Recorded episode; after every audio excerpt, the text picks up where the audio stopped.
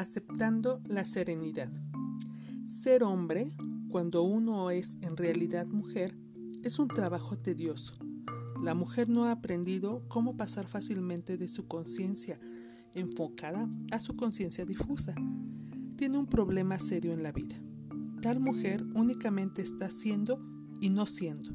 Es dinámica, pero no magnética, agresiva, pero no receptiva. Por lo general, está crónicamente fatigada por sus inflexibles intentos por controlar y dirigir su ambiente.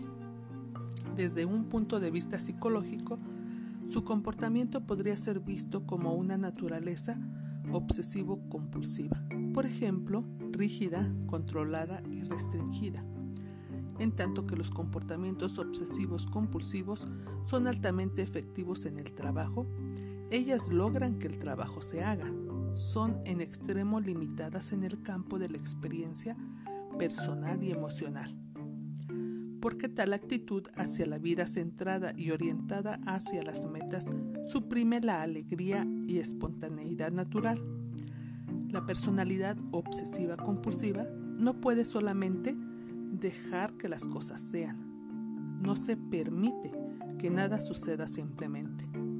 Sin embargo, para aceptar la feminidad, uno debe permitirle a la vida que suceda. Uno debe aprender cómo rendirse a esos aspectos de la vida que uno no puede ni debe intentar controlar.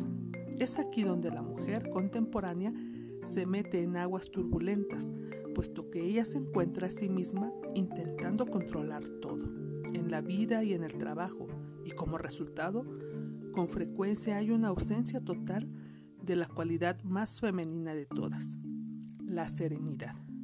En la obra de Shakespeare, The Taming of the Shrew, la fierecilla domada, Catherine, habiendo aceptado su femineidad, describe el talante de la mujer que no es serena.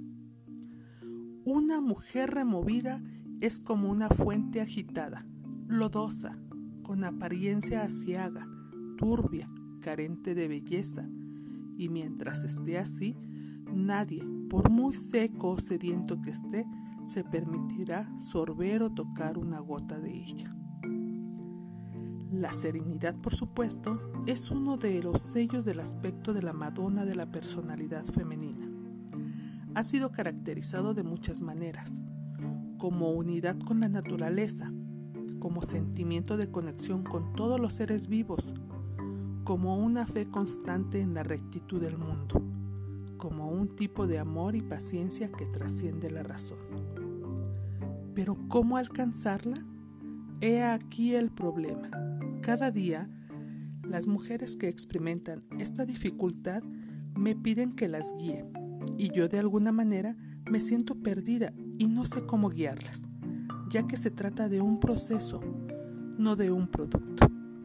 La meditación tranquila, caminatas largas en la naturaleza, baños calientes, baile e intentar envolverse en lo artístico ayudan a facilitar el proceso.